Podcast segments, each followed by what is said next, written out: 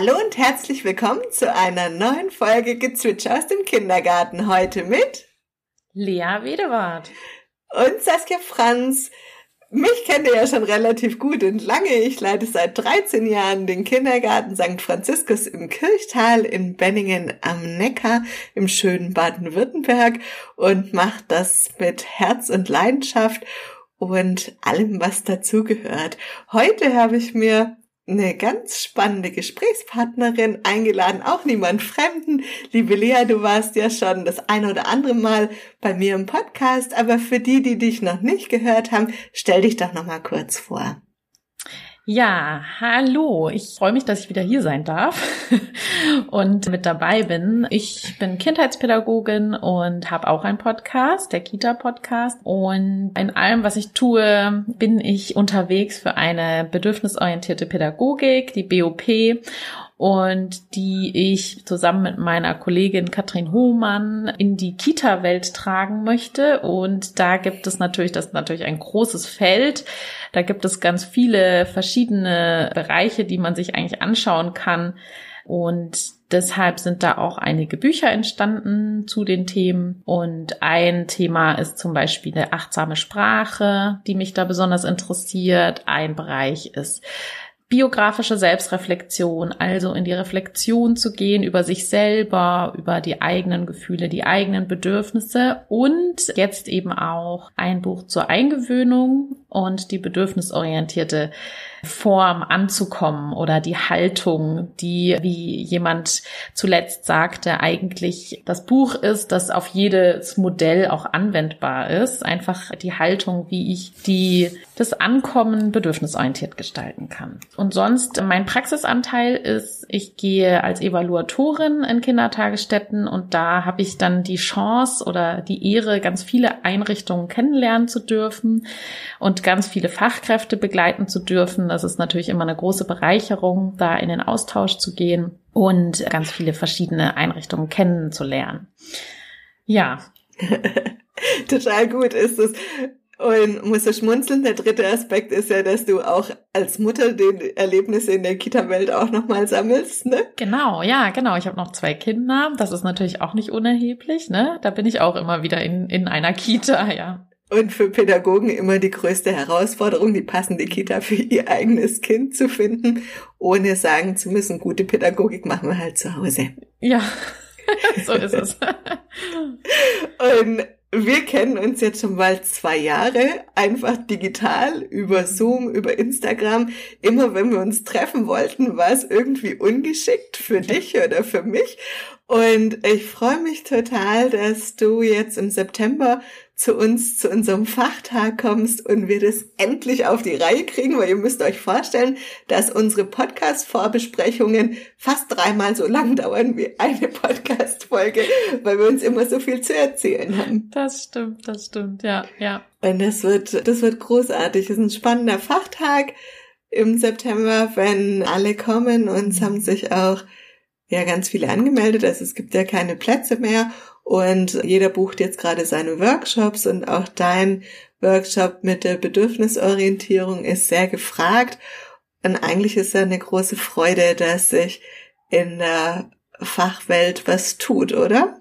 Ja, total. Also ich habe das Gefühl, es gibt eine richtige Umbruch, eine richtige Revolution. Ne? Dazu ist ja auch das Buch erschienen, die Kita-Revolution. Wir haben echt das Gefühl, es gibt ganz viel Reibung auch, ganz viel Aufruhr und in Teams auch wirklich dieses, ich habe so das Gefühl, das, was äh, jetzt schon länger so in Familien zu beobachten ist, dieses, es gibt eben nicht mehr diesen einen Weg, Pädagogik machen zu wollen oder zu erziehen, sondern es gibt da echt mittlerweile so viele Haltungen, so viele Wertvorstellungen, so viele unterschiedliche Perspektiven und auch, dass eben so genau reflektiert werden kann, dass es da eben auch schon ganz schön zu Konflikten in Teams kommen kann und das für viele sehr anstrengend sein kann und auch deswegen auch viele gehen aus, aus der Kita-Praxis, eben nicht nur, wie oft gedacht wird, aus Personalgründen oder Personalmangel, das auch, aber viel auch Wertekonflikte.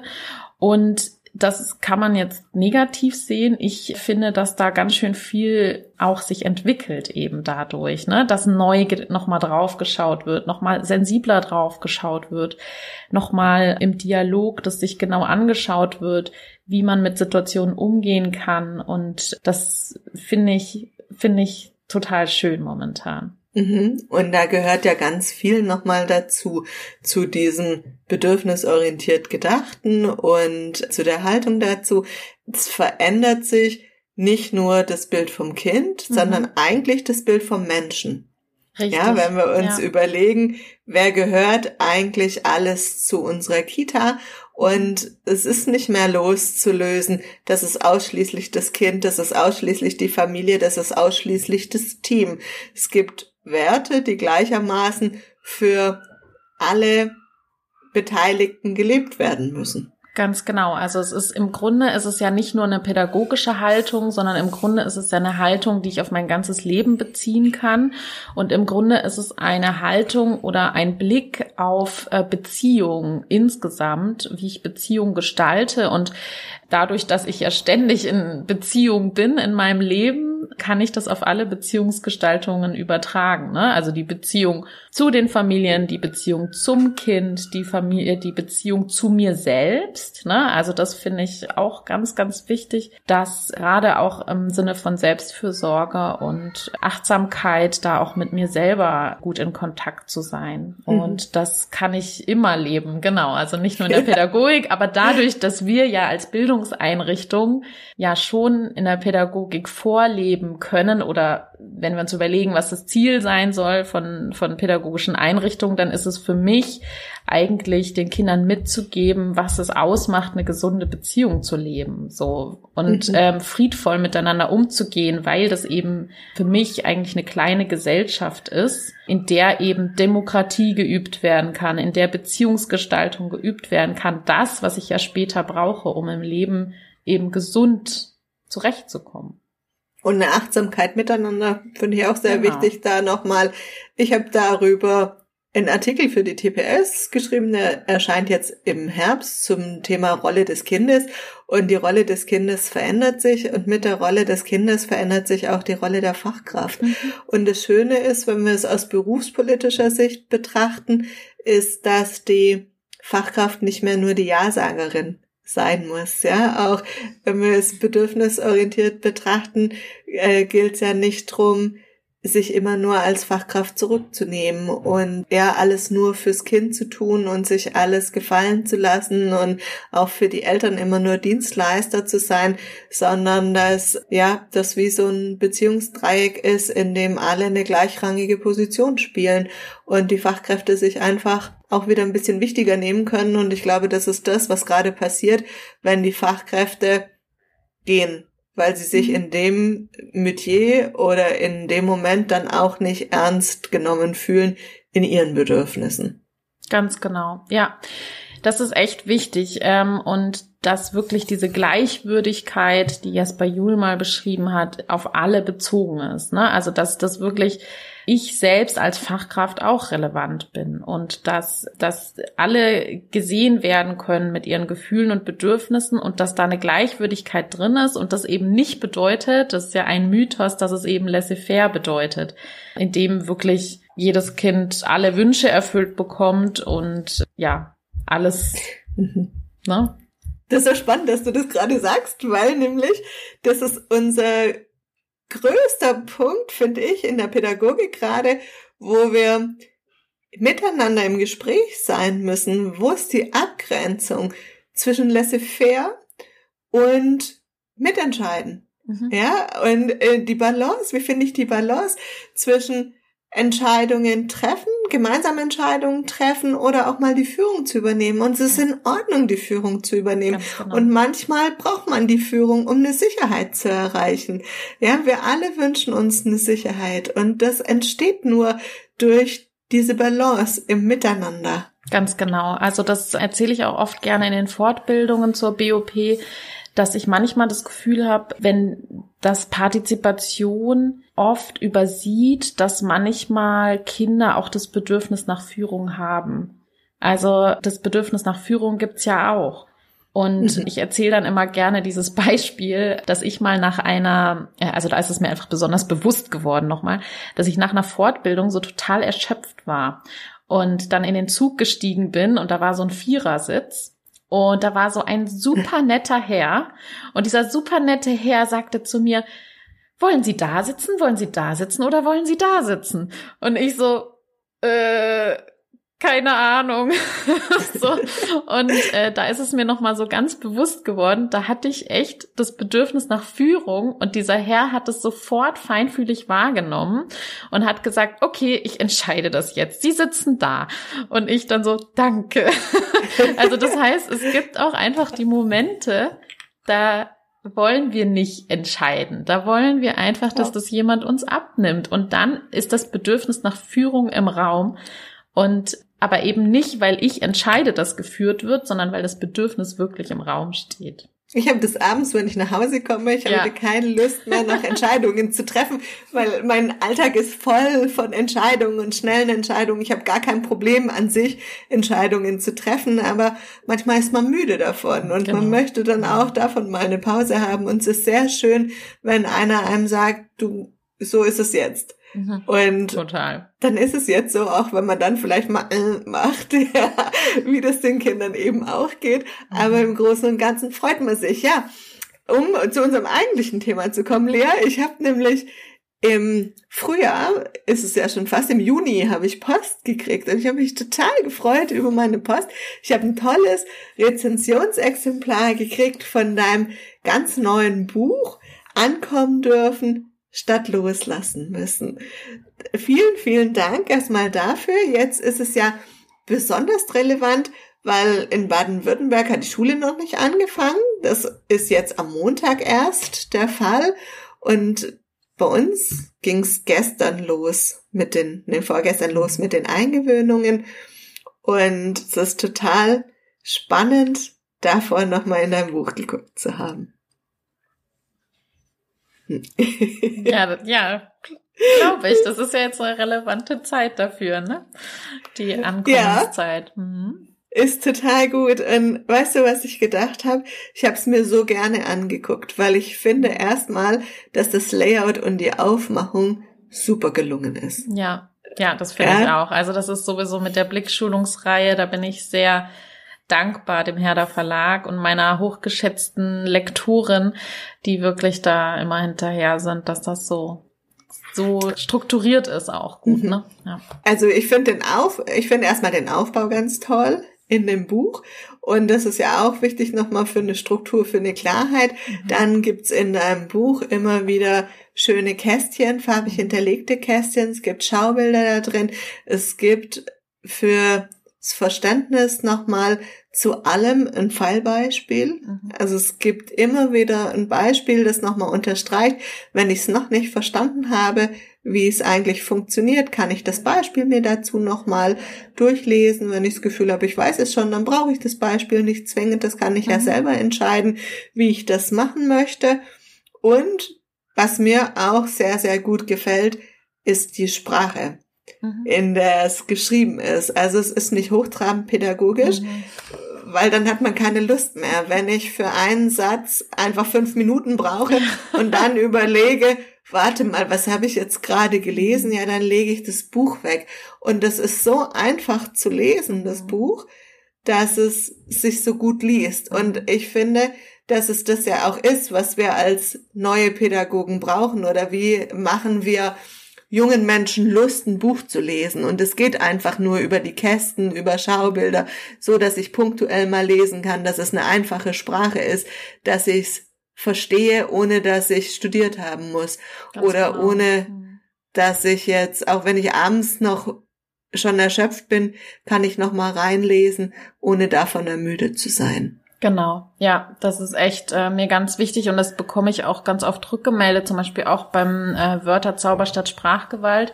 Das ist ja die gleiche Aufmachung. dass das einfach sehr schnell auch durchzulesen ist, also sehr einfach zu lesen ist und trotzdem hat es einen wissenschaftlichen Anspruch, ne? Und das mhm. ähm, ist, glaube ich, genau das, was es auch braucht. Das ist so, ja. weil, weil Fachkräfte haben jetzt nicht ewig Zeit, da sich in, in so hochkomplexe pädagogische Texte einzulesen, ne? Und trotzdem hat's Hand und Fuß so. Also das ist mir immer wichtig. Und es deckt aber alle ab. Also es mhm. deckt äh, einmal diese einfache Sprache ab und dann hast du auch immer wieder diese Kästen, die auf die wissenschaftliche Arbeit nochmal zurückgreifen. Es ist nicht so, dass man das voraussetzt, dass man die wissenschaftlichen Punkte dazu alle kennt, mhm. sondern die werden dann detailliert nochmal beschrieben oder mhm. definiert oder nochmal gesagt, auf welche Studie das nochmal beruht, wie du zu der These kommst, die du aufgestellt hast, was da nochmal fundiert dahinter liegt. Und man kann selber entscheiden, wie tief man einsteigen möchte. Mhm. Ja, das stimmt. Ja, und mein komplettes Fazit, also ich mag nochmal gleich auch mit dir auf das eine oder andere gucken, aber du hast ja schon ganz viele Rezessionen dazu gehabt. Also das Netz war ja unglaublich voll davon. Was ich aber noch finde, ist, dass es für mich ein Buch ist, das in der Ausbildung verpflichtend sein sollte. Mhm. Ich finde, es ist eine absolute Grundlagenliteratur. Ja. Ja.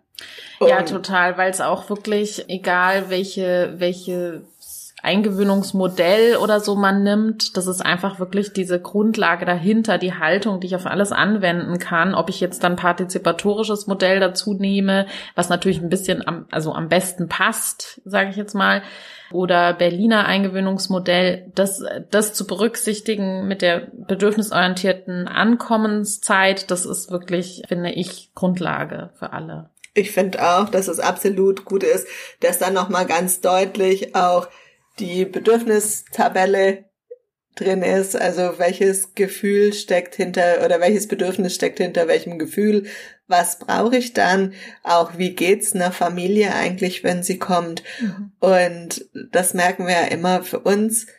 Wir sind so im Alltagstrott und für uns mhm. ist das alles so selbstverständlich. Mhm. Aber dass eine Familie manchmal nicht mal weiß, welches ist der richtige Klingelknopf. Mhm. Ja, mhm. so ganz, ganze Kleinigkeiten oder wir schenken den Kindern zur Eingewöhnung eine Stofftasche mit unserem Logo drauf, weil wir wollen gerne dass unsere Garderoben ein bisschen einheitlich aussehen und die ihre Wechselkleidung in dieser Stofftasche hängen haben, aber dass die Stofftasche nicht nach Hause geht, sondern dass die in der Kita bleibt und man die mhm. Sachen bringt, um sie zu befüllen.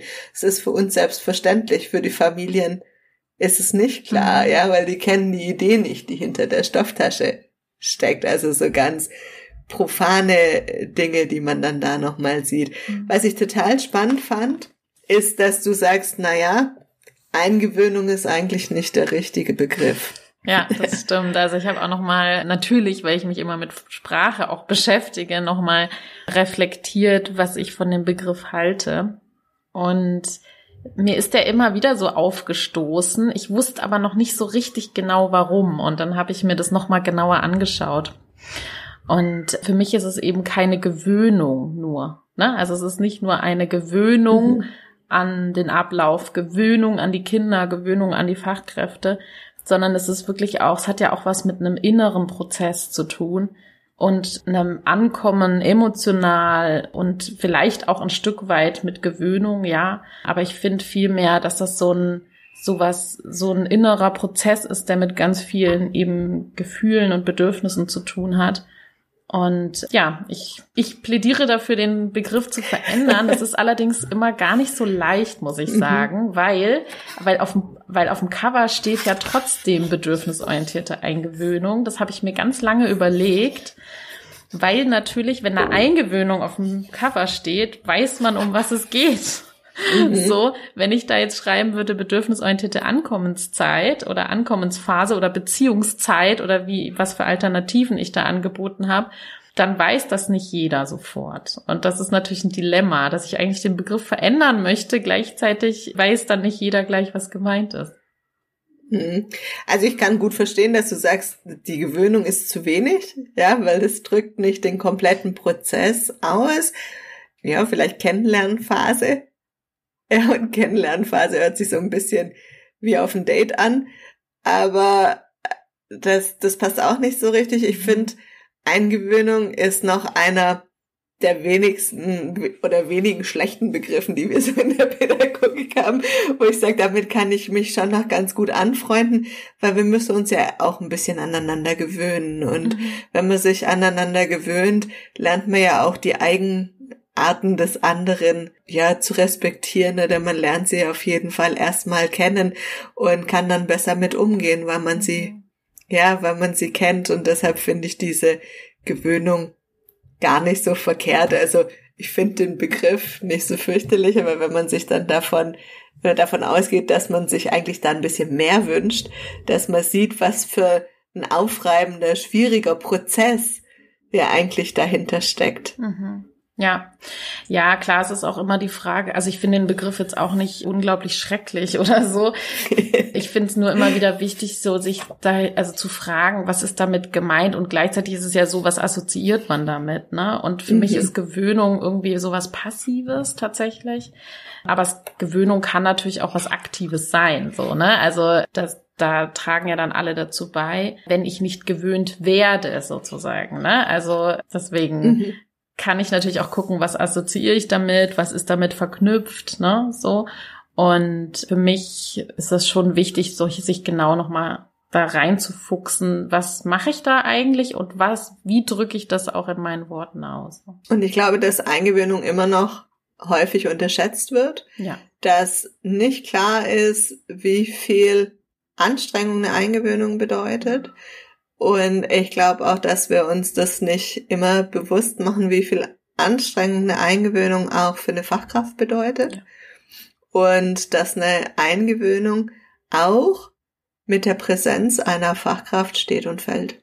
Total. Also wenn die Fachkraft nicht mit dem Kopf in der Eingewöhnung ist, sondern bei anderen Punkten, wenn sie nicht präsent ist, wenn sie ihre Bindungs- oder Beziehungssynapsen nicht offen hat, ja, dass man sagen kann, ja, ich bin bereit, jetzt hier noch ein neues Kind oder mehrere neue Kinder in Empfang zu nehmen, ist es deutlich schwieriger ja. und langwieriger, als wenn, wenn das gegeben ist.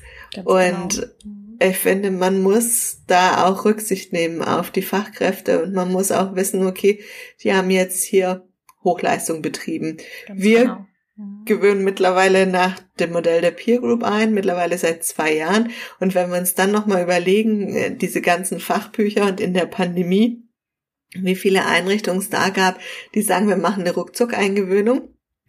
da stellt es einem ja alle Nackenhaare nochmal hoch, wo wir sagen, ja, das ist eigentlich nicht, nicht Sinn und Zweck der mhm. Sache. Und ich finde diese Peer Group Eingewöhnung einfach auch so schön, weil das nicht so passiert, was du in deinem ganz, ganz ersten Anfang beschreibst, dass man sich so ein bisschen wie auf dem außerirdischen Planeten ausgesetzt vorkommt, sondern die haben sich. Also die Eltern haben sich und die Kinder haben sich auch nochmal. Mhm. Und die geben sich dann dadurch Kraft. Und dann hast du auch nochmal geschrieben, dass die Kinder ja auch nochmal abmessen, wie entspannt ist mein Elternteil. Mhm, ja, wenn ja. mein Elternteil entspannt ist, kann ich auch entspannt sein.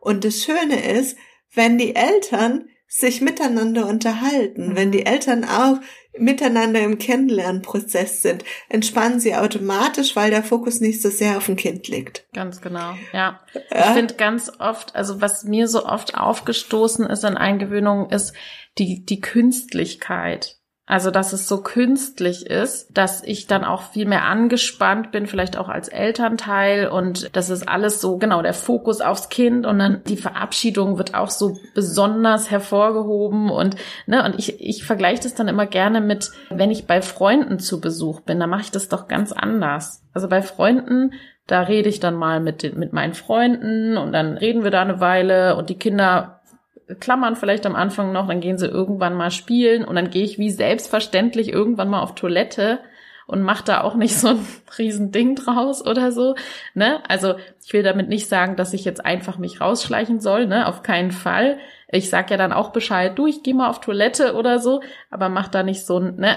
Also das, ich finde, Eingewöhnung ist an vielen Stellen so künstlich oft und ich glaube, das Peer Group Eingewöhnungsmodell, wenn ich das also richtig anwende, weil ich erlebe das leider auch oft, dass das als blitzschnell Eingewöhnungsmodell missverstanden wird.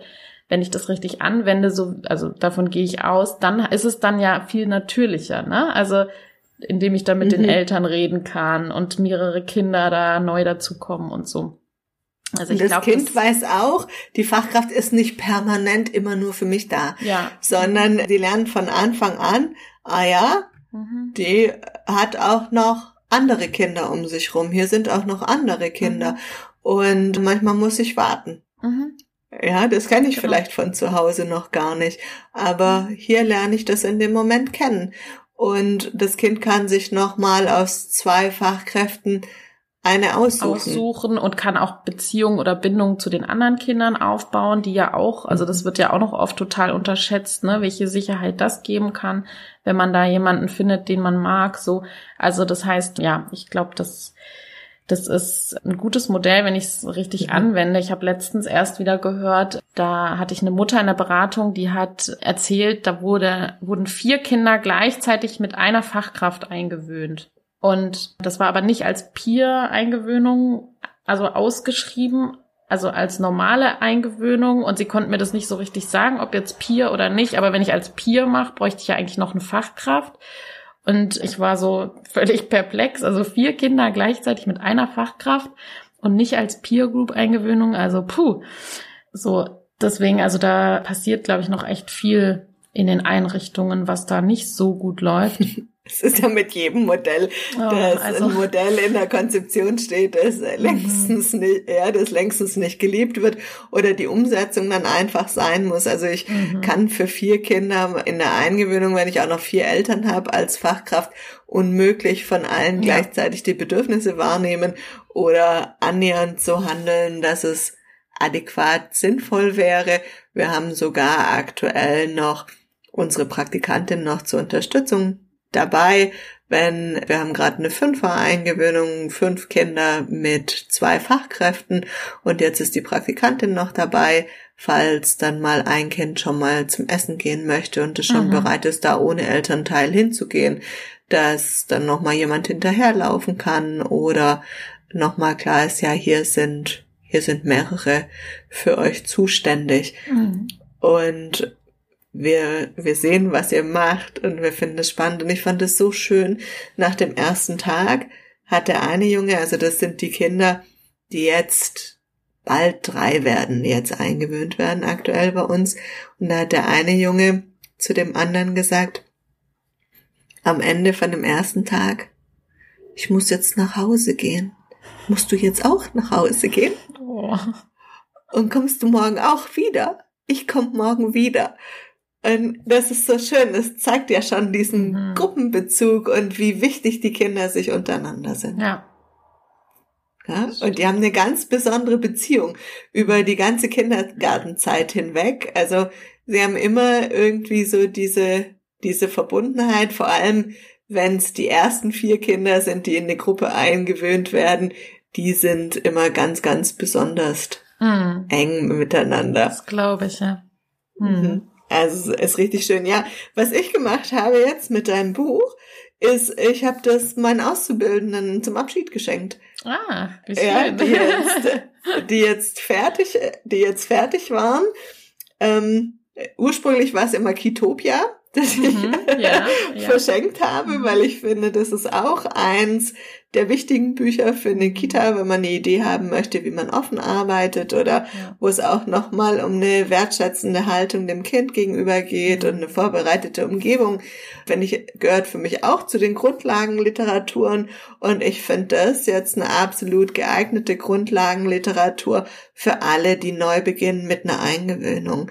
Oder ja. wenn ich in der Ausbildung oder im Studium bin und es noch nicht so genau greifen kann oder mir überlege, wie bereite ich mich denn gut vor für eine Eingewöhnung? Du hast mhm. ganz schön auch nochmal beschrieben, was sind denn die Signale, wann man eine Trennung schon versuchen kann. Ja, und wann mache ich lieber keine Trennung? Woher soll ich es denn wissen am Anfang? Ja, ich muss ja. mich auf mein Bauchgefühl verlassen, mhm. aber wenn ich es nochmal nachlesen kann und reinlesen kann, also ich finde das sehr, sehr gut geeignet für jeden, der neu einsteigt, vor allem in das Thema Eingewöhnung und sagt, ich habe vorher noch nie eingewöhnt, mhm. der profitiert absolut, wenn er das Buch liest. Alle anderen natürlich auch, aber wenn wir von der Grundlagenliteratur sprechen, wo man dann einfach nochmal sagt, ja, das sind die Basics, die muss ich kennen und können. Ja, ja, das stimmt. Ja, also du siehst, ich habe jetzt ein, ein, neues, ein neues Geschenkbuch für meine Auszubildenden. Ich finde es immer wichtig, dass sie zum Abschluss was Sinnvolles noch, mhm. noch mal kriegen und dann gehört halt einfach ein Fachbuch dazu. Ja. Und dann braucht man auch ein schönes Fachbuch, das man gerne liest und mit gutem Gewissen lesen kann und das trifft einen immer wieder oder auch jetzt habe ich ein junges Team, das dann die neuen Zweijährigen eingewöhnt, den habe ich es allen hingelegt und habe mhm. gesagt, hier bitte bereitet euch da nochmal drauf vor, guckt nochmal, die erfahrenen Fachkräfte fühlen sich nochmal bestätigt, wenn sie rein gucken oder es bietet auch den erfahrenen Fachkräften noch mal ein Stück weit Sicherheit. Genau, ja, das ist ja auch ein wichtiger Grund für meine Bücher oder das, was ich ganz viel als Rückmeldung bekomme, ist ja, dass die Menschen, die schon einen sehr feinfühligen, achtsamen Umgang leben, äh, dass die sich dadurch oft bestärkt fühlen, ne? dass sie ihren Weg, den sie gehen, wollen schon immer oder also viele dann auch sagen, ja, das ich dachte das schon immer, jetzt habe ich endlich einen Namen dafür so, ne? Also das mhm. das ist glaube ich echt wichtig, dass da so eine Bestärkung stattfindet. Als Grundlagen oder als Geschenkliteratur finde ich ja immer auch unser Buch Kinder achtsam und bedürfnisorientiert begleiten. Das ist ja so auch so das Grundlagenbuch. Mhm. Das finde ich da auch immer sehr sinnvoll. Ne? Da kriegt man insgesamt einen guten Überblick und eine, die Grundlage für die Haltung eigentlich. Und die anderen Bücher sind alle eher so für spezifischere Themen nochmal. Aber das Eingewöhnungsbuch ist natürlich auch gut. Ja, ja, für mich ist eine Eingewöhnung gehört immer zum Anfang vom Kindergarten, von der mhm. Kindergartenhistorie. Ja, stimmt. Und wenn ich anfange, mir eine neue Gruppe aufzubauen, dann fängt die einfach mit einer Eingewöhnung an. Stimmt. Dann kommt es als erstes. Sag mal, gibt's für dich ein Lieblingskapitel in dem Buch? Oder eins, das dir ganz besonders wichtig ist? Naja, also nee, nicht so richtig. Also es gibt so bestimmte Themen, die ich unbedingt wichtig fand anzusprechen, warum ich dieses Buch auch geschrieben habe. Also das ist zum einen diese, diesen Ärger darüber, dass einfach sich oft so starr an Eingewöhnungsmodelle gehalten wird. Also das ist das, was ich unbedingt ansprechen wollte, dass eben versucht wird, so ein bisschen damit flexibler umzugehen. Und das machen auch viele, das weiß ich auch. Aber es gibt immer noch ganz viele, die sich da wirklich sehr starr dran halten und sagen, dritter Tag, erste Trennung und so. Das war mir wichtig. Dann ist mir noch viel zu wenig angesprochen worden, was für biografische Aspekte damit reinspielen können, was mhm. das Thema Abschied und Trennung angeht, weil wir einfach bedenken müssen, dass die vergangenen Generationen keine Eingewöhnung hatten und, und bei Abschied und Trennung womöglich traumatische Erfahrungen selbst gemacht haben, eventuell auch alleine in, in ein Krankenhaus, alleine, also alles mit allein und Sein und Trennung und Abschied dass da die meisten Menschen irgendwie innere Konflikte mit sich rumtragen. Und das mhm. äh, war mir so wichtig, das nochmal zu benennen, sowohl auf Fachkraftebene als auch auf Elternebene. Aber auch bei Kindern. Also das, das kann ja genauso sein, ne? dass, dass der Abschied und die Trennung wirklich überhaupt nicht gut funktioniert, weil da einfach immer wieder eine Erinnerung aufploppt. Das war mir wichtig. Und was mir auch sehr wichtig war, weil ich das einfach auch oft erlebt habe, ist, dass die, das Fachkräften manchmal das nicht gelingt, die Verantwortung für die Beziehungsgestaltung zu übernehmen. Also das heißt, zu mhm. sagen, die Eltern können nicht loslassen und die Eltern stillen und die Eltern, hm, und die Kinder sind auch schwierig und, ne, also ich übertreibe jetzt mal. Und dabei eigentlich nicht bemerken, dass die eigene Beziehungsgestaltung nicht gut funktioniert. Mhm. Und das finde ich auch wichtig, ist vielleicht auch ein bisschen ein Tabuthema, aber vielleicht auch dahin zu schauen, wer ist denn dafür überhaupt geeignet, wirklich Beziehung zu gestalten. Ne? Also wer ist mhm. geeignet, Beziehung zu gestalten? Und das vorhin angesprochen. Der eine ist vielleicht auch zu einem bestimmten Zeitpunkt nicht geeignet, Beziehungen zu gestalten, ne? wegen persönlichen Themen. Und da wirklich zu sagen, die verantwortliche Person, Beziehung aufzubauen, ist eben die Fachkraft und da in die Verantwortung zu gehen, dass finde ich auch ein mhm. wichtiges Thema. Also es gab mehrere Themen, aber voll so, gut. Ja. Da muss ich zu, zu zwei Sachen gleich mal was, gleich noch mal kurz was sagen. Ja, mhm. ich hatte ja mit meinem ältesten Sohn ähm, so eine Eingewöhnung. Die fleißigen Podcast-Hörer, die wissen das alles schon, wo es dann morgens drum ging. Eier, wer sind Sie nochmal? Eier, und wie heißt Ihr Kind? Hier ist die Kollegin. Gut, da haben Sie es jetzt hingebracht. Jetzt können Sie gehen. Also ich habe geheult das Kind war in Schockstarre und hat nicht geweint, mhm. weil es ja so überrascht war von dem Moment. Aber für mich war es als Mutter total schwierig ja. und das ist für mich ein Grund. Wir machen immer einen Elternabend für neue Eltern, ja. dass man sich kennenlernt und meine Fachkräfte haben vorher schon eine Kinderliste. Die wissen schon, welche Eltern kommen da, wie heißen die Kinder, wie heißen die Eltern dass ich die schon mit Namen ansprechen kann und dass man schon weiß, ich habe mich damit auseinandergesetzt. Ja. Das ist nichts Neues für mich und ich kann schon Hallo sagen und ich kann schon sagen, ich bin für dich zuständig. Und wir reden immer drüber, dass es wichtig ist, dass Kinder sich eine Fachkraft aussuchen können. Ich finde schon, dass man ja immer mal wieder einen anderen Geschmack hat oder jeder das ein bisschen anders macht. Aber prinzipiell wenn ich meine Aufgabe als Fachkraft erfülle mhm. und mit einer Präsenz in die Eingewöhnung gehe und alles weiß, was dazugehört, eine gute Beziehung und Bindung aufzubauen, dann wird es niemals in Frage gestellt, ob ich die richtige Person oder die mhm. falsche Person bin, weil dann habe ich es richtig angeleitet und dann ist es überhaupt gar kein Problem. Mhm. Ja, genau. weil ja. es geht nur um die Präsenz. Und wenn wir dann uns auch mal wieder überlegen, wie wenig Qualitätszeit Kinder eigentlich brauchen, um eine gute Bindungsbeziehung mhm. aufzubauen, dann gehört da nur immer eine gewisse Nuance dazu. Mhm. Und das ist am Anfang Anstrengung.